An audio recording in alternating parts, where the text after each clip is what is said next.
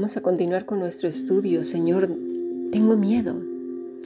Y es que el miedo, como hemos visto, es algo natural en el hombre y que a veces es bueno, nos protege, ¿verdad? De, cometer a lo mejor una locura. El miedo cuando es descontrolado y dejamos a la mente que vaya alocadamente, se puede enquistar.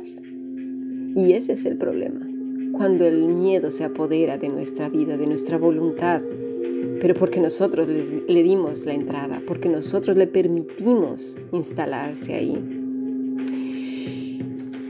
Y vamos a analizar un pasaje de la Escritura. Vamos a trasladarnos, por favor, al Antiguo Testamento, a Israel. Primera de Samuel, primer libro de Samuel 13.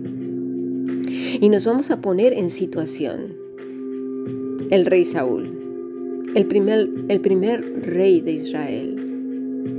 Este rey iba a representar a Dios. ¿Por qué? Porque el pueblo no quiso que Dios fuera su rey, querían uno como todas las naciones. Bueno, muy bien, pues iban a tener a Saúl.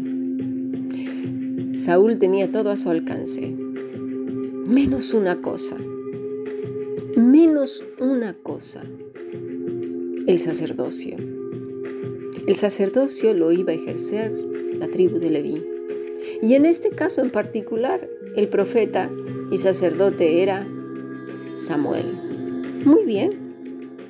Aquí tenemos la misma escena que en el jardín del Edén. De todo árbol del huerto puedes comer, mas del fruto del árbol del bien y del mal, no una cosa. Pero no solamente se le había presentado a Adán y Eva, estamos viendo que también a Saúl, pero también a ti y a mí. Ya veremos por qué. Esta situación se nos presenta yo creo que cada día. Tenemos muchas cosas a nuestro alcance, más de lo que merecemos o necesitamos, pero siempre hay una que Dios dice, no. Esto no. Pero la voz de Satanás, como la de aquel entonces en el jardín del Edén, sigue resonando detrás de nuestros oídos. ¿Con qué Dios ha dicho? Bueno, esto mismo le pasó a, a Saúl. La situación estaba crítica.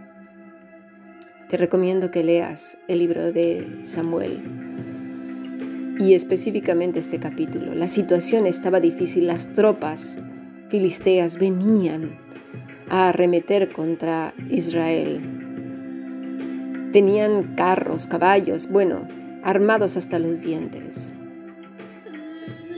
El pueblo tenía miedo, pero según lo había dicho Samuel tenían que esperar siete días para que él viniera a ofrecer holocausto delante de Dios. Sin embargo, ¿qué pasó? El miedo se apoderó del pueblo. Empezó a presionar, estaban temblando. ¿Sí? Samuel no llegaba y, Saúl no quiso esperar.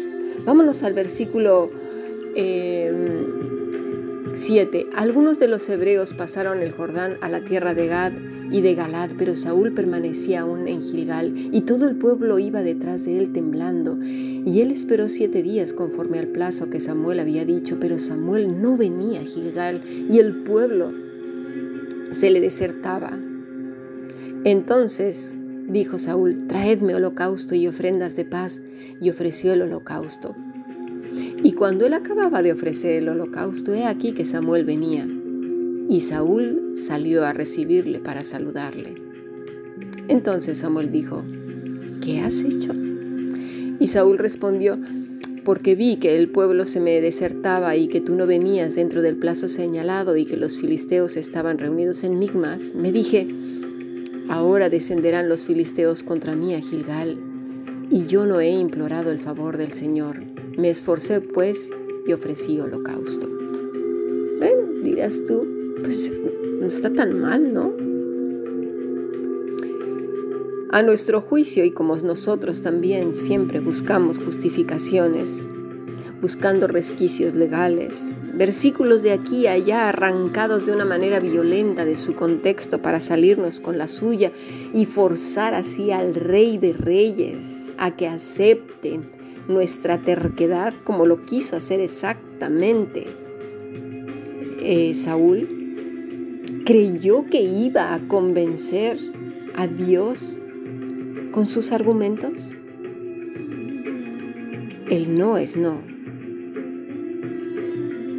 Y permíteme seguir avanzando y luego aclararé más acerca de este tema porque es un asunto delicado de vida o de muerte, porque esto le costó muy, muy caro a este rey, a Saúl. Dice que no había actuado con sacal. Y es que ahora no voy a dar una clase de hebreo, pero es importante entender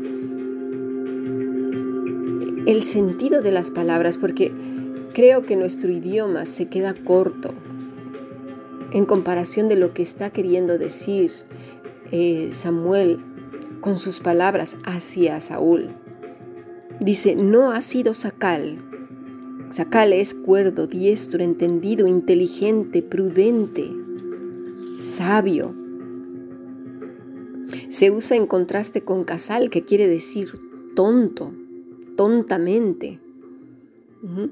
No había utilizado el sacal, eh, se utiliza en algunos pasajes como por ejemplo Proverbios 19:14 que dice Isha maskelet mayer, que quiere decir prudente, inteligente, compasivo. O Enemías 8:13, adquirir entendimiento, a compenetrarse, si es como más, más sentido a compenetrarse de Dios profundizar en. También está en, Deuteronomio, en Deuteronomio 9.13 y en Daniel 9.13, perdón, que quiere decir prestando atención a, a su verdad.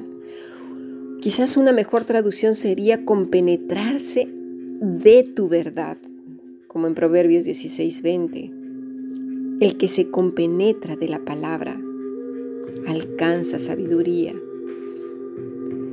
Haremos un ejemplo más para ampliar el, sentido o el sentimiento de la intención o el grado del pecado de Saúl. En segunda de Crónicas 30:22 dice, y habló Ezequías al corazón de los levitas que tenían buena inteligencia en el servicio del Señor. Quiere decir demostrar capacidad o dedicación para algo, ¿sí? Es Hamaskilim Selektov la Yahvé. Demostrar un, un ardor, una dedicación. Esto era lo que había o carecía el corazón de Saúl, mejor dicho.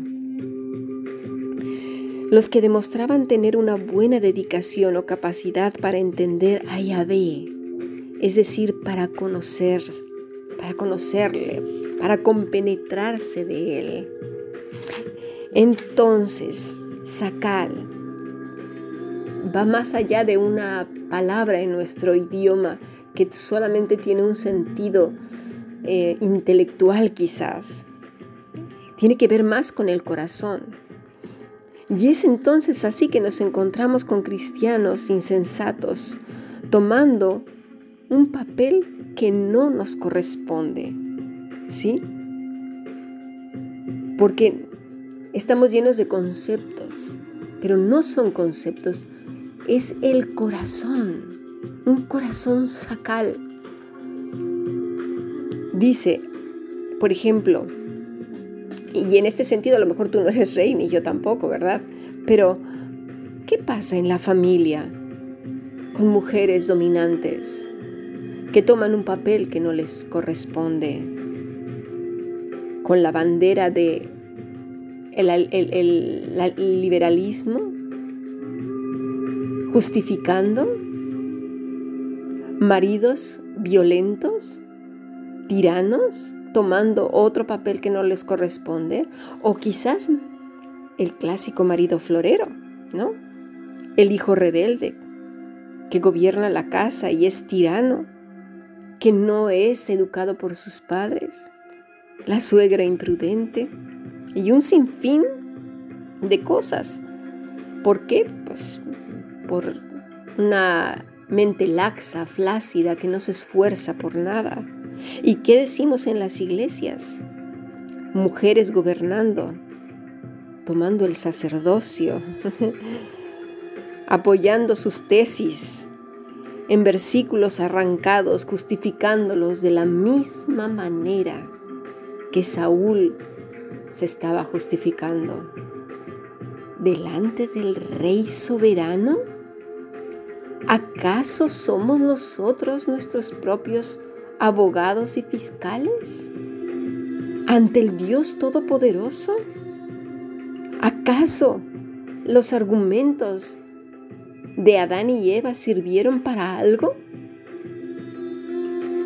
Es el corazón donde radica la falta. Vamos a continuar con nuestro estudio en la parte B de nuestros podcasts.